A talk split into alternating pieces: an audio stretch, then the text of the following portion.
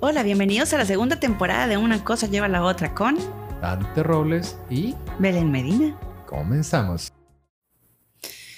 Bienvenidos a su podcast favorito, episodio 1, temporada 2 de Una cosa lleva a la otra. ¿Cómo están? Ya los extrañamos. Su servidora Belén Medina y Dante Robles. que siempre estamos juntos aquí, este, tratando de llevarles lo mejor, lo mejor, lo mejor. Y esta temporada, pues nos tardamos un par de semanitas o varias semanitas. Yo en- creo que bastantes, ¿eh? Mm, Pues es que ya no sé, nos ha pasado de todo en estos días. Nos dio COVID. Bueno, ya habíamos platicado que nos dio COVID, sí, sí, ¿no? ya habíamos platicado eso, pues nos recuperamos. Le dio este, COVID a nuestra hija después. Carajo. También le dijimos eso y cosas por el estilo. Me echó carro en el carro. Así, así, así. Cosas, Cosas bien por el estilo, ¿no? así que se nos, se nos fueron lo- los días y pues simplemente eh, queríamos prepararles una, una buena temporada. eh, Con datos buenos, con información interesante, cosas que les sirva para el cotorreo en toda su raza. Nos hemos preparado de aquí al resto del año. ¿A poco no? según nosotros ya tenemos todo listo para esta, esta temporada, eh, programados todos los capítulos.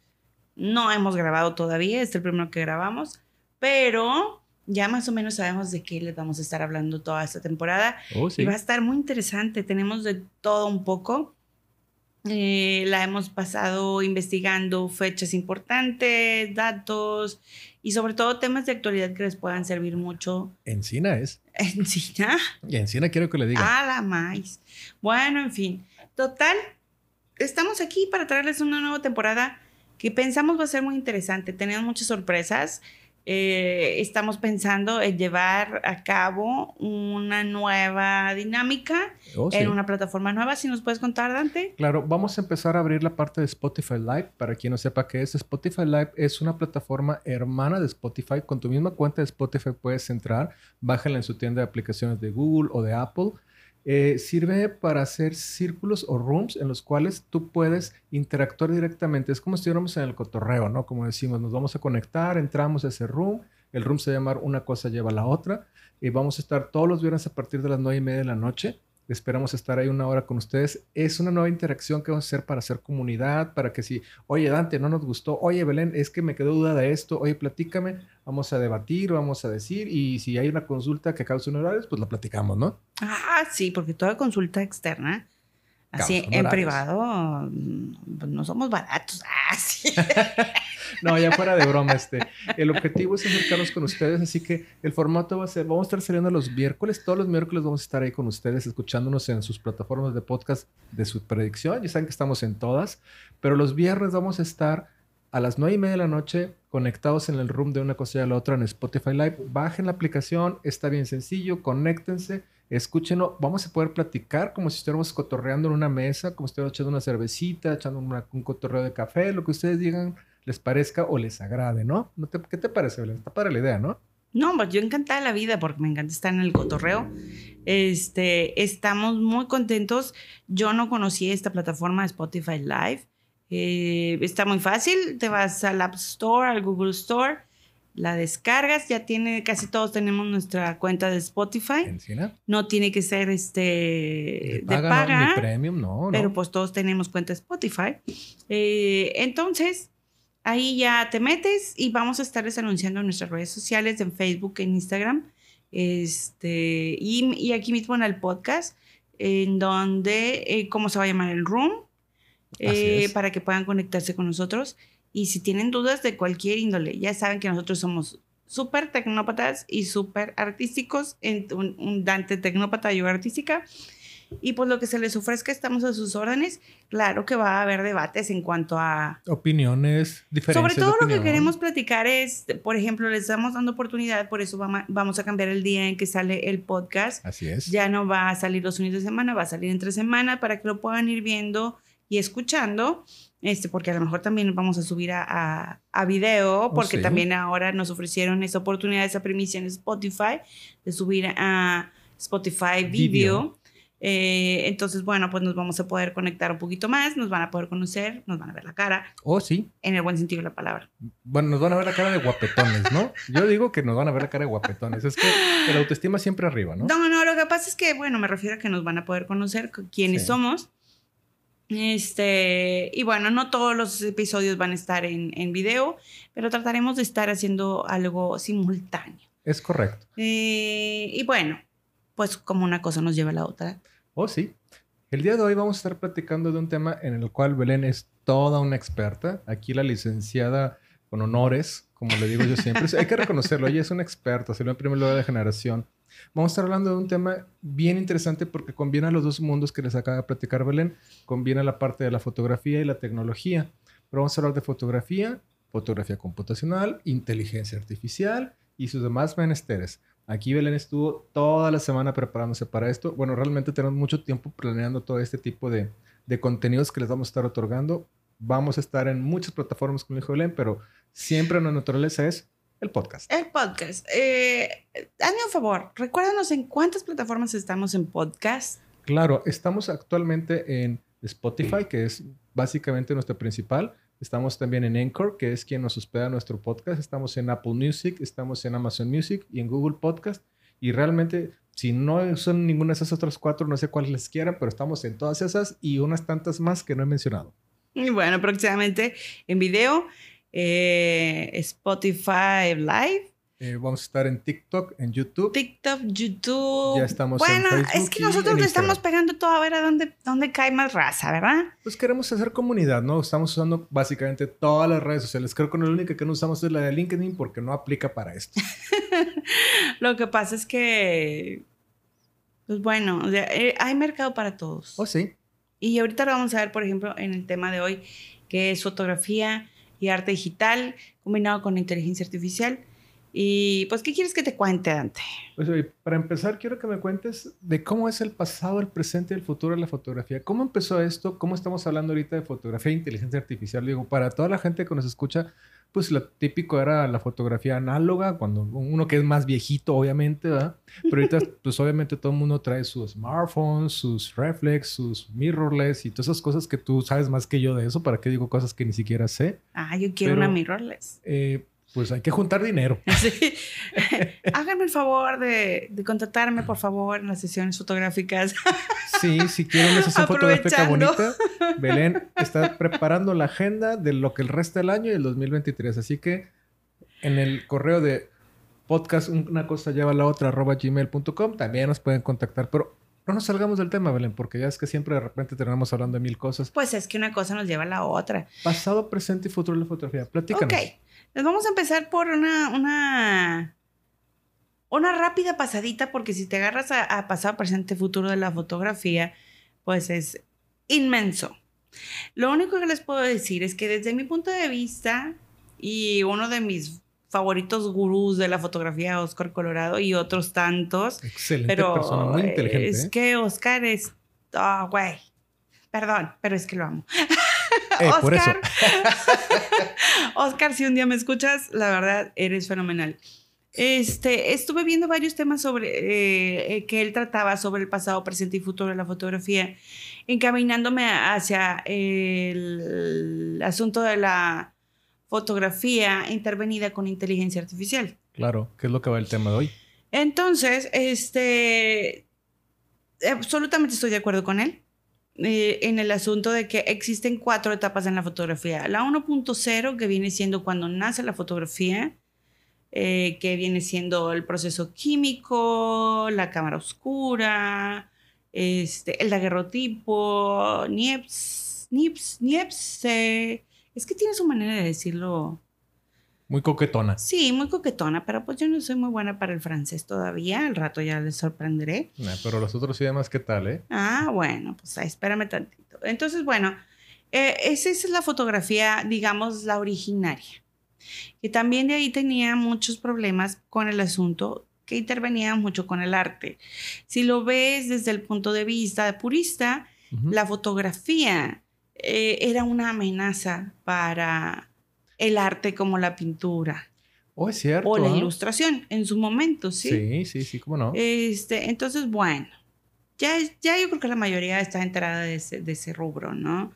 Sí. Después nace la 2.0, que viene siendo la fotografía digital como tal, pero en un principio básica, ¿no? Sí. Eh, Steve Sasson que genera una cámara que se genera, que genera imágenes en una cinta y demás. De ahí salen las primeras imágenes digitales y después se empieza a desarrollar la fotografía digital tal como la vamos conociendo últimamente. Encina. Luego tenemos la fotografía 3.0, que nace eh, con el avance de la fotografía digital junto con las redes sociales. Ok. Que tú me puedes decir, es, es raro porque la fotografía 3.0 es Claro. equivalente al Internet 2.0. Sí. Y sí, bueno, sí. para mí la fotografía 3.0 quiere decir que son todas aquellas fotografías que se realizan por medio de móvil o por cámara digital y se suben a redes sociales. Pero desde tu punto de vista, el Claro. Internet 2.0 significa... Claro, mira, si me permites, este, para a los escuchas que nos están aquí amablemente atendiendo, eh, la diferencia de lo que Belén está platicando es, por ejemplo, eh, ella está hablando del pasado, presente y futuro por épocas o por números, ¿no? En la temporada de, de, de uno hablábamos un poquito de la web 1, la web 2 y la web 3, pero es muy distinto. Por ejemplo, Belén va a hablar de eh, 1.0 fotografía análoga, 2.0 fotografía digital, 3.0 fotografía este, con- Computacional. computacional y Ujú. 4.0 que es un tema bien divertido que será criptoarte. Pero en la internet, eh, la web 1 es el nacimiento, la web 2 es redes sociales y ahorita la web 3 es cryptocurrency o blockchains.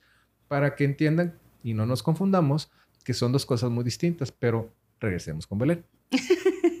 Bueno, pues entonces, ahí la diferencia. La fotografía 3.0 se empalma con Internet 2.0, que vienen siendo todas las redes sociales, Instagram, Facebook y demás. Ahorita nos encontramos, digamos, en los albores o el inicio de la fotografía 4.0. ¿Qué significa esto? La fotografía 4.0 sobrepasa lo que viene siendo la fotografía computacional, que ya trae una inteligencia que viene dentro del software, Oh, sí. Porque muchas veces dicen, es que el problema todo inició con, con el iPhone, Steve Jobs tuvo la culpa, este, nadie se, la pregunta. nadie se imaginaba tal cosa, este, y al final de cuentas, ahora todos los teléfonos pues tienen una cámara. oh, sí. Eh, ellos inician con la onda de la fotografía computacional, que tiene más que ver con el software que con el lente. Y eso sí nos puedes explicar muy bien. Claro. Mira, eh, como bien lo mencionas, este, en el 2007 Steve Jobs, en, ese- en su momento CEO de, de de Apple, presentó un teléfono muy revolucionario que tenía dos características muy peculiares. Tenía una cámara conectada directamente a Internet. Son las dos cosas. Tenía una cámara muy específica que permitió sacar fotos, pero que inmediatamente se iban hacia Internet, que inmediatamente permitían hacer esas cosas. De ahí fue evolucionando el software, como bien lo mencionas, que permitió hacer un procesamiento más avanzado. El teléfono permitía que además del, de- del lente o el sensor que tenía el teléfono, el software, el chip y el CPU mejoraban esa foto, por lo que no podía sacar el pequeñito lente que tenía el, el smartphone, lo mejoraba y dejaba una foto muy bonita. De ahí sí es una revolución. De hecho, hoy en día, como lo platican, lo más importante de un teléfono ya no es si es más rápido, es qué tipo de lente trae y qué tipo de aumento óptico, zoom digital, este, que si te permite hacer bokeh, este, y ese tipo de cosas, que si el video, que si los frames por segundo, que si 4K, que si 8K, y es que realmente, cosas, ¿no? sí, como dices, no nada más. Por ejemplo, yo soy, pues obviamente fotógrafa, pero Dante es muy tirado al video. O sea, Oh, sí. le gusta mucho la producción en video. Es aficionado, amateur y productor. Bueno, Sí. ya yo creo que ya no eres amateur. Yo creo que ya brinqué un poquito más para Ya, allá. ya haces producciones muy, muy padres, pero el asunto es que más bien sería autodidacta Oh, sí. y, y- y produces cosas muy, muy padres. Entonces, eh, muchas veces uno se pone a pensar en el hecho de que todo está de la onda digital, la fotografía computacional o las cámaras de los teléfonos, que ya no nada más es una cámara. Por ejemplo, el nuevo iPhone, bueno, el iPhone 13 hasta donde lo tenemos conocido, todavía no sale una versión nueva este año, 2022. Tiene tres cámaras. Oh, sí. Pero he visto prototipos que tienen hasta 16 cámaras. O sea, son Oh, sí. prototipos. Pero pues realmente te hacen en una sola toma, en un solo clic, Oh, sí. En un solo todas las tap. opciones que puedas tener. Eh, como si le cambiaras los lentes 16 veces a una cámara digital. Así es. Y eso, bueno, es la fotografía computacional, que a veces no tiene mucho que ver con el lente, pero sí con el software que la respalda. Es- eso es lo, lo más interesante de, de la 3.0. Así es. Ahora, entrando a la fotografía 4.0, como les decía, eso estamos en los albores de, estas nuevas, de las nuevas tecnologías, entra lo que es la fotografía con inteligencia artificial. En Photoshop, a pesar de que es un pionero o toda la suite de Adobe, porque no nada más nos queremos enfocar en lo que es fotografía, sino también en el video, en el audio, Oh, sí. eh, claro. Tenemos el asunto de que con la fotografía, bueno, con la, tecnología, digamos, 4.0, digamos, dejemos de lado la fotografía, es raro que, que Adobe no haya adoptado la mayoría de las características de la inteligencia artificial como la conocemos ahora, porque muchas personas, fotógrafos muy reconocidos, que de hecho yo me declaro su fan y he tomado clase con ellos, como Rebeca Saraí, Ok. este otro que es Raúl Cantú, que, que me encanta su, su fotografía, que él hacía fotografía... Ay, se me fue el nombre. Oh, cielos. Ahorita se va a acordar. No se preocupen. No se preocupen. Ahorita está haciendo un esfuerzo mental grande. Mental grande. No, bueno, de estas que se hacen en la noche, pero que parecen de día, eh, ya se me olvidó. Pero bueno, él hacía ese tipo de fotografía. Rebeca Sarabia hacía fotografía fine art. Con demasiada fotocomposición y recreaciones de mundos fantásticos y demás. Dígame usted. Pregunta. eh, Platícale a nuestros escuchas qué es Fine Art para que tengan una mejor comprensión de lo que les decimos. Ah, ok. Bueno, la fotografía fine art eh, viene siendo en la traducción directa arte fino.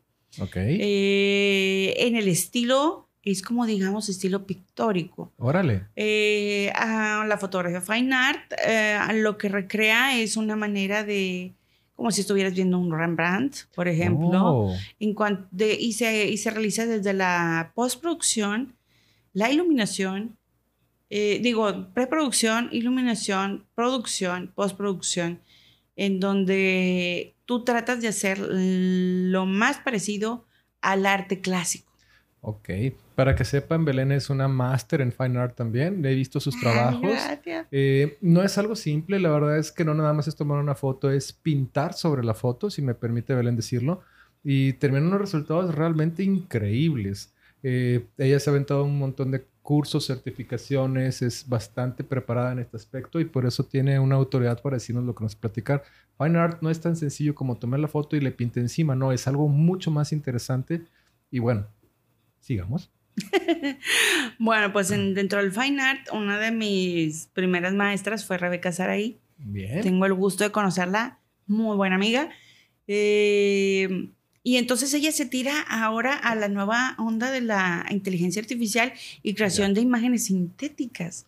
Es el tema que nos interesa. Sí, entonces las imágenes sintéticas están creadas por medio de un banco de imágenes de inteligencia artificial. Correcto. Eh, donde empezó todo el cambio fue obviamente en, en la fotografía computacional. sí. Adobe ya tiene su, su manera de editar o hacer una postproducción o revelado con inteligencia artificial, con los mentados filtros neurales. Así es. Los filtros neurales te ayudan desde, puedes aplicar maquillajes, em, mejoramiento de piel, aplicación de cielos, que yo creo que fue lo primero que, que, que instauraron en el 2021. Ahorita en el 2022 empezaron a meter las cosas como entre el 2021 y 2022, porque ven que Photoshop se va actualizando cada, como cada tres, cuatro meses. Eh, las actualizaciones grandes cada año.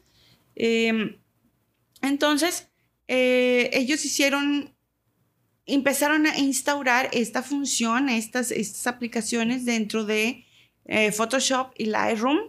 Y también están dentro de. mm, ay, ¿Cómo se llama el que usas tú? Adobe Audition, Adobe Premiere, Premiere, After Effects. After Effects y demás. Eh, que ellos hacen ese cambio, pero todavía está en, en modo beta. Sí, eso es lo que lo hace como que raro, ¿no? Porque siendo una empresa como tan pionera, tanto en la fotografía, edición, audio, video, como lo que es Adobe, que, que esté en beta. ¿Qué quiere decir beta para los que nos escuchan? Es que es una versión preliminar del software. Están probándolo con ciertos usuarios para ver qué tal funciona y si hay algún error, pues lo van mejorando, ¿no? Pero digo, tanta gente que hay haciendo ahorita este, inteligencia artificial, redes neuronales, que ahorita me estoy adelantando, no me quiero adelantar, lo platicaremos ahorita que, ya, que espérame, llegue el tema, ¿no? espérame. Cinco minutitos más. Unos minutos más. Sorry, sorry, sorry, Belén. No lo vuelvo a hacer. Lo prometo. I promise. Bueno, entonces Adobe va un poquito atrasado en cuanto al asunto de la inteligencia artificial. Sin embargo, ya se puede editar con inteligencia artificial. Es muy fácil, es muy práctico y habrá quien te diga, es que eso no se vale porque estás cambiando la esencia de la fotografía. Sin embargo, es una cosa que si tú tratas de editar una fotografía con un fin, digamos, publicitario, o si tienes una cantidad de fotos que restaurar o Retocar. revelar o retocar, digamos, de una boda, Claro. pues tú dices, quiero que a todo mundo le aplique el, el filtro neural de Skin Retouch, o sea, el retoque de piel, eh, y pues se lo avientas y de volada te lo, te lo haces Claro. y ya. Claro, no es tan simple como que ya se lo apliqué y ya.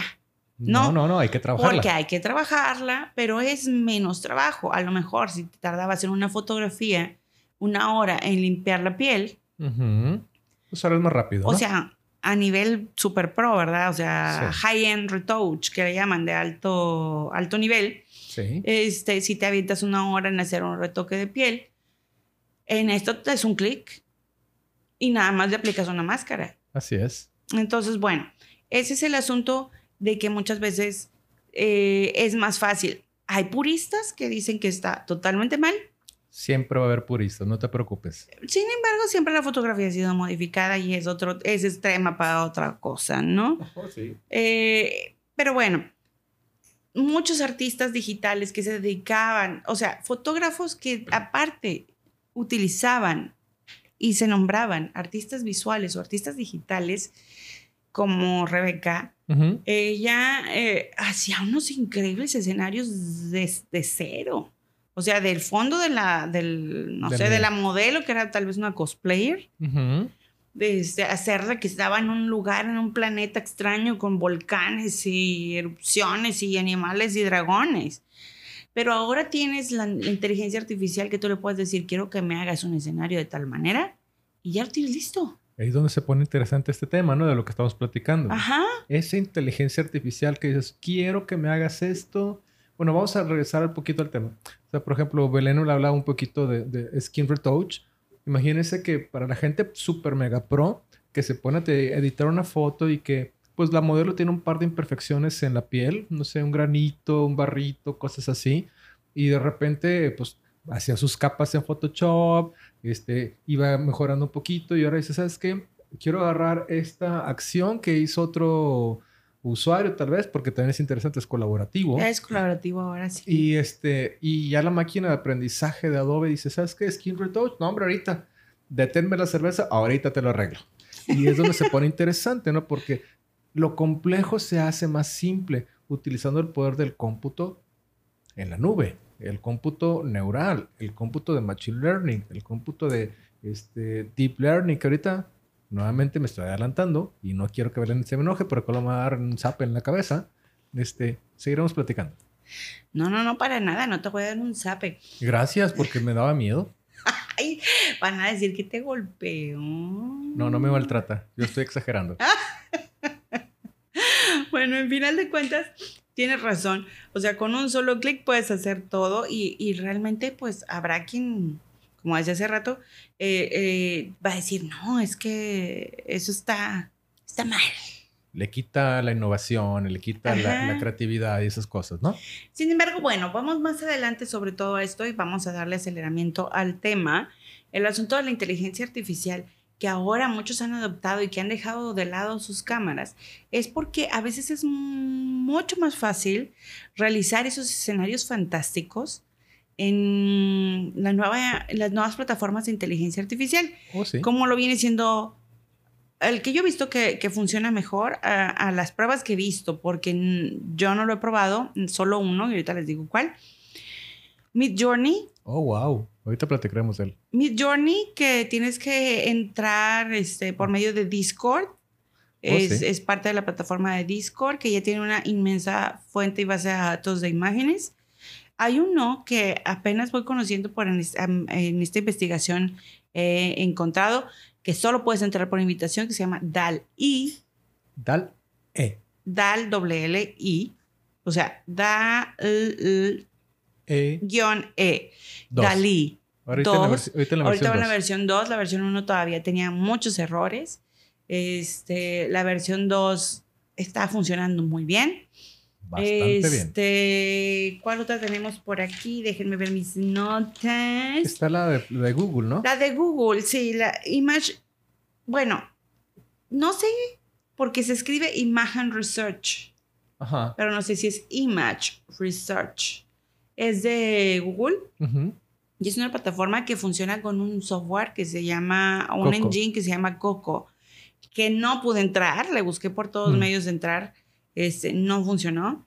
Y otra en la que sí hice pruebas, que está abierta, gratuita, te tienes que escribir con un, pues con tu correo electrónico, te tienes que loguear, como decimos nosotros, iniciar sesión, este, y te va tokenizando. O sea, te va dando un token, dos, dependiendo de las Como un actividades que pase haces. de acceso, ¿no? Para que lo uses. Sí, y dependiendo de cómo lo vas usando. Yo usé unos que te dicen, tienes cinco imágenes que puedes generar, tú escríbele lo que quieras, Oh, sí. porque el asunto es este. Sea, tú escribes en... eh, el asunto es que te, te hace una, digamos, interpretación de lo que escribes. Eso es la parte interesante. Cuéntanos. Eh, por ejemplo, yo le puse, y al, al rato se los pongo en las redes sociales, eh, mujer mexicana, bueno, todo es en inglés, eso es algo que quiero que sepan. O sea, Oh, sí. el asunto es que todas la- las etiquetas o los prompts que le llaman, o sea, las frases que le vas a poner, Los inputs, los ingresos de, Ajá. de- de- de- de solicitud. sí, de, que tú digas, quiero que me hagas esto, es por medio de lenguaje inglés. Pues que es el estándar en este tema, ¿no? Ajá. Entonces yo le puse Mexican woman riding a horse. O sea, esa mujer mexicana montada en un caballo. Sí me hizo una buena interpretación. Muy bien. El rostro medio, medio. Ahorita platicaremos y de eso. bueno, en esta aplicación que se llama, que no he dicho hasta ahorita, que se llama Night de noche, café. Night Café. Night Café. Eh, funciona bien. Eh, los rostros es lo que no, no están muy bien. Em, pero a mí, así, así, a la primera, segunda interpretación que, que le, Que que le puse ¿no? con eso de que Mexican Woman Riding a Horse, eh, funcionó y me gustó. O sea, el caballo, ese sí, ese estuvo perfecto. Mm. Yo no sé por qué a los animalitos como que se les hace más fácil que los rostros humanos. Hay una explicación para eso, pero ahorita la daremos. Eh, entonces está muy padre. Entonces la inteligencia artificial que ahorita está disponible, así simple y sin hacer mucho show, Mi Journey, Night Café, Ima Research, Ima o Imagen Research de Google. Así es. Eh, pero según sé, esto viene de otras tecnologías que Oh, sí. Dante nos va a explicar. Claro. La mayor parte de las tecnologías, voy a hablar específicamente de DALI, y este, porque utiliza una origen de datos de una tecnología que se llama GPT-3. GPT-3 es parte de una fundación que se llama OpenAI. OpenAI desarrolló un motor de inteligencia artificial bastante interesante que ahorita estamos hablando de fotografías, pero además de fotografías también hace cosas muy interesantes, lo cual me lleva a explicarles de una manera simple y concisa cómo es que funciona un poquito todo esto, porque todo el mundo decimos, oye, qué mágico, ¿no? O sea, le pongo eh, una mujer montando un caballo, o una mujer mexicana montando un caballo y me genera una imagen y luego de repente ves el caballo bien bonito y luego ves la cara de la, de la persona y dices, Dios santo, qué horrible se ve eso. Esto es muy abstracto. Pero bueno, vamos a, a regresarnos al principio. Las inteligencias artificiales están este, muy estereotipadas. Todo el mundo dice, oh, wow, la máquina es inteligente. Bueno, la máquina se le tiene que enseñar. El principio básico de esto es, nuestro cerebro funciona con neuronas y lo que hicieron los expertos o los científicos o los programadores fue emular el concepto de las neuronas en el cómputo. ¿Qué se hace? Se toma a alguien que es experto y le dice, mira, tengo, un tengo esta entrada de datos, tengo 2 más 2 y ya sé que va a ser 4. Y yo le enseño a la máquina a que 2 más 2 es igual a 4. Le enseño a sumar, a restar, a multiplicar, a dividir. Y eventualmente esas neuronas se convierten en, un aprendizaje hecho. Y esas neuronas se van conectando tanto en conceptos como matemáticos, como artísticos, como concepción, como eh, representación. Regresando al tema de las fotos, para que proyectos como DALI, como este Night Café, como el de Coco de, de Google de Imagen Research, puedan hacer con una magia de una mujer mexicana montando un caballo, se tuvieron que alimentar con muchas fotos, pero lo que la gente dice, ah, pues le pongo muchas fotos y aprende, pero no nada más es poner las fotos, es etiquetar las fotos y decirle, mira, en esta foto hay una persona, hay un caballo, hay una mujer de tal etnia, con tal vestuario, con una blusa blanca, este, con este, es un caballo café, eh, con un fondo en el atardecer, en el amanecer. Y esa etiquetada hace que la máquina aprenda qué es lo que hace. Y cuando los que están usando las inteligencias artificiales simplemente dicen, quiero una foto de una mujer mexicana en un caballo, pues van y buscan, oye, las mejores fotos de esto son estas. Y empieza a hacer una composición de diferentes fotos y para que una máquina de aprendizaje o una inteligencia artificial te dé un resultado como los que está dando ahorita tan impresionantes, pues simplemente tiene que tener muchas fotos. Lo que nos lleva es, las fotos resultantes son la combinación de artistas que ya hicieron sus fotos, que ya las subieron, que la máquina aprendió, que fue etiquetada, que fue descrita. Y te dijeron, ah, tomo todas estas fotos, la que mejor me convenga y genero una composición nueva. Y eso es lo que lo interesante. Las inteligencias artificiales son el resultado de que un experto les enseñó cómo tomar esa información para generar una composición nueva. Observación, si se dan cuenta, algunas fotos de las que sacan de esos, las fotos de personas tienen una deformidad horrenda. sí. Horrenda. ¿Pero por qué? ¿La máquina no sabe cómo sacar una foto de una persona normal? No, sí sabe, pero la limitaron y le pusieron ciertas restricciones porque no quieren hacer lo que se le conoce como deep fakes. Imagínense que digas, quiero una foto del presidente de Estados Unidos saludando al presidente de Venezuela, por decir un ejemplo. Pues eso sería como que una foto montada y pudiera darse una mala interpretación.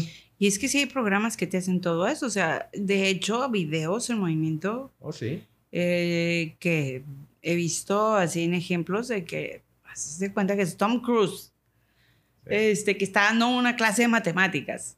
Porque no he visto el audio, pero este, veo así como ejemplo.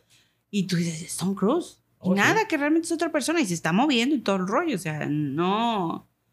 Y, y son deepfakes, ¿no? Deepfakes, ah, claro. El deepfake es poner una el rostro de una persona en una situación diferente que pudiera darse una mala interpretación. Se utilizaron como chistes. De hecho, hay muchas aplicaciones, tanto en Android como en iPhone, que puedes poner un video y, le recortas la cara y le pones la cara a otra persona y te hacen un deepfake.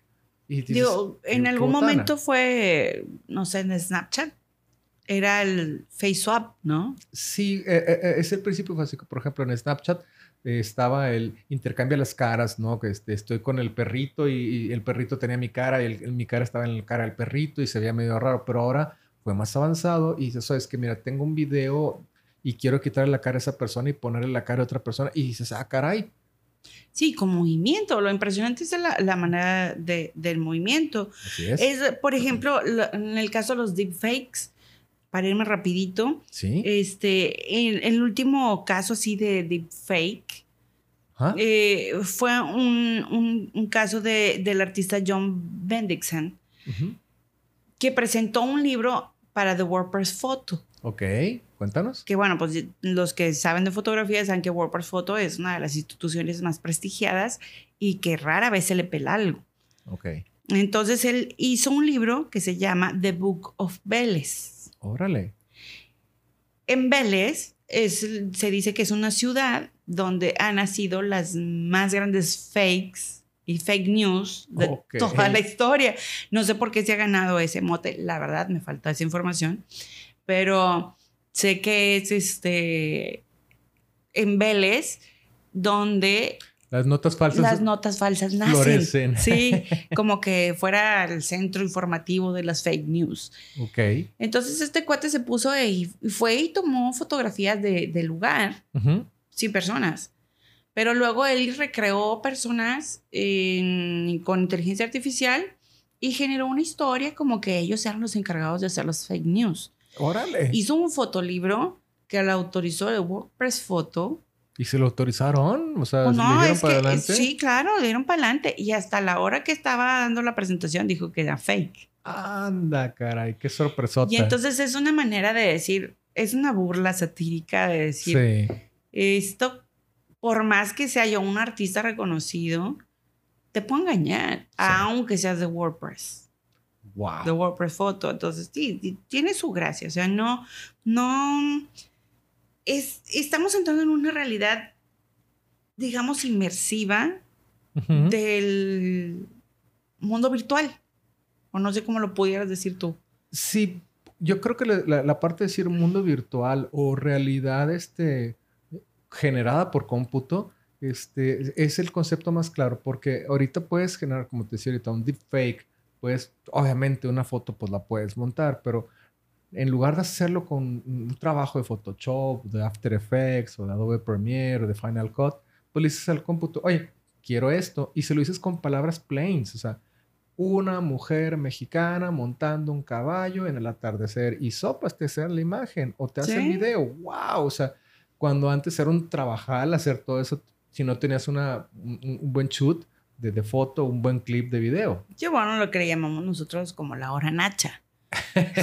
Estar en la nacha sentados, editando y todo lo demás, ¿no? No, la verdad es que te quemas el cerebro para poder lograr hacer unas fotografías de esa categoría, que por cierto, este, ya me acordé, Raúl Cantú hacía fotografía infrarroja, la sigue haciendo. Ah, ven, les dije que se iba a acordar. No, no lo puede dejar.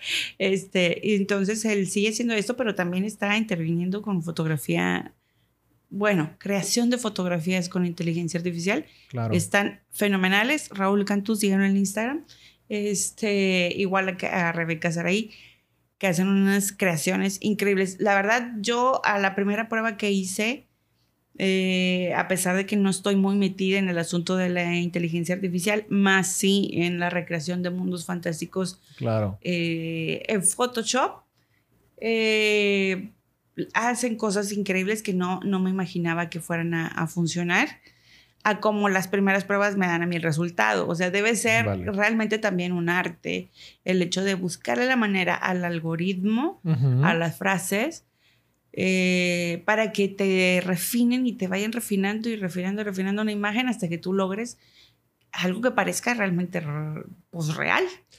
Fíjate que, y quería preguntarte, y aprovechando para acercarnos un poquito a, a las conclusiones de todo lo que estamos cotorreando. Ujú. O sea, por ejemplo, hay artistas que hace- hacen uso de la inteligencia artificial y le solicitan con los prompts o con los inputs, eh, quiero que me hagas esto, y ellos toman después la imagen y la postproducen también y le hacen un retoque, y es donde se genera un resultado distinto, porque mira, hablando de esto, eh, eh, la inteligencia artificial tiene fotos que transforman eso en una imagen nueva, y luego tú como artista tomas esa imagen nueva y la metes a Photoshop, la metes a tus programas de postproducción o de producción y le haces otro retoque, le pones más capas.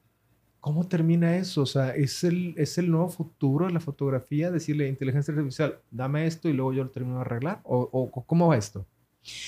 Mira, los programas de, de postproducción, ya sea Photoshop, bueno, Lightroom como base, Photoshop, Capture One, Luminar, Oh, sí.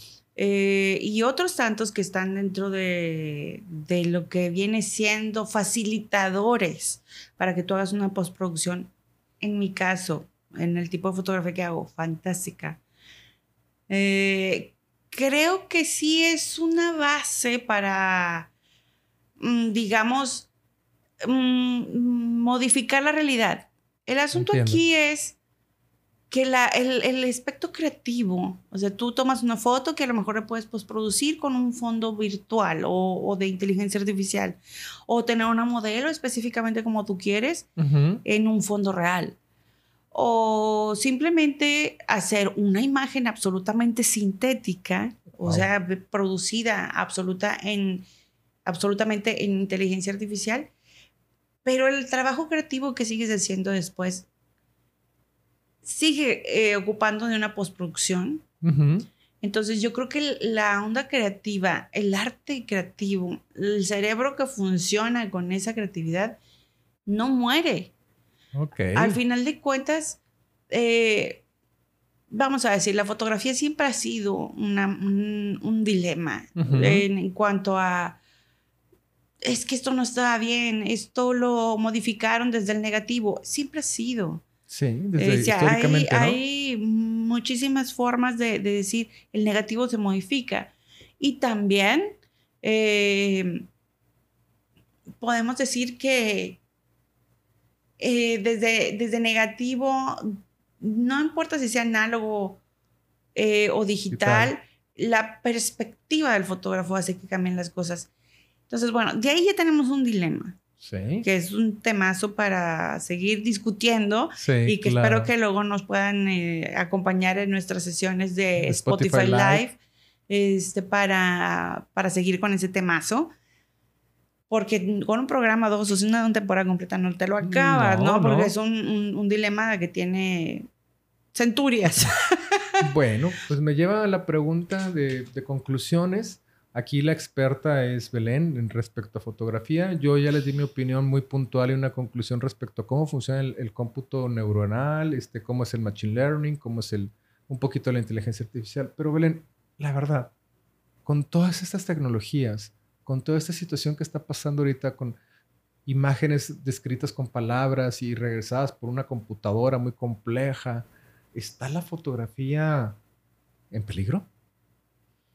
Yo creo que la fotografía no peligra. Está en una transición. Ok. Eh, porque al final de cuentas siempre la fotografía, aunque tengas todas esas tecnologías, va a buscar ser un recuerdo, un documento fiel de la realidad, aunque el fotógrafo siempre va a tener siempre va a tener la perspectiva. Yo digo, tiene el fotógrafo, los fotógrafos tenemos esa virtud de congelar el tiempo en la perspectiva que nosotros queremos.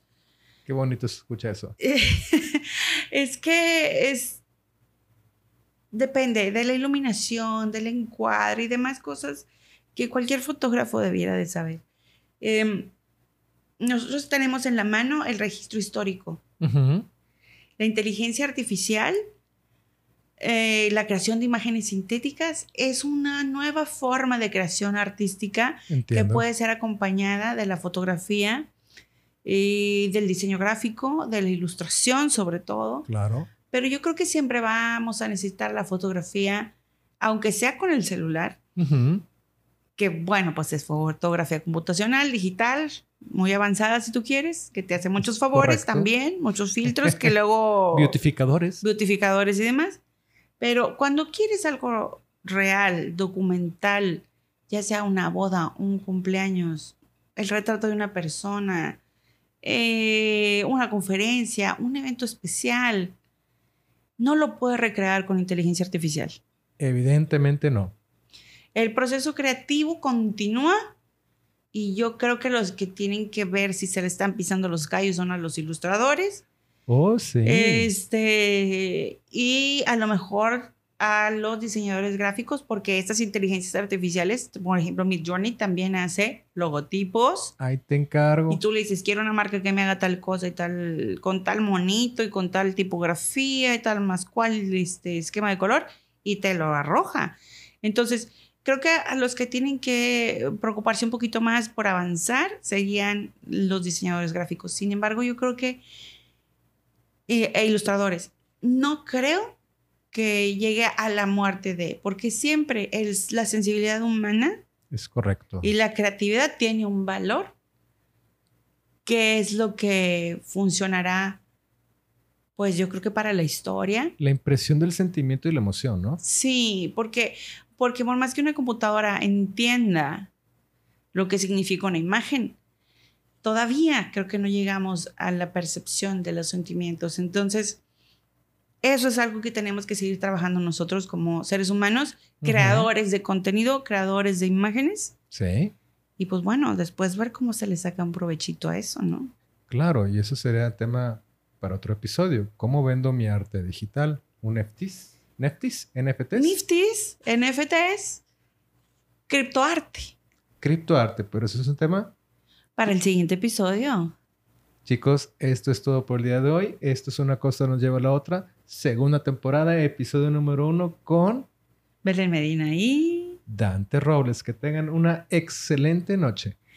Los esperamos. En Spotify Live el próximo viernes. Nueve y media. De la noche. Hora México. Anunciaremos el room. El nombre del room ya sabes, una cosa lleva a la otra a través de nuestras redes sociales, pero como quiera vayan bajando la app. Por favor. Que tengan un excelente día. Hasta luego. Bye. Gracias por escucharnos hasta el final de este episodio. Síguenos en nuestras redes sociales y principales plataformas de podcasting. Les recordamos que estaremos todos los viernes a las 9.30 de la noche, hora de México, en Spotify Live para seguir platicando con ustedes en vivo. Los, esperamos. Hasta luego. Bye.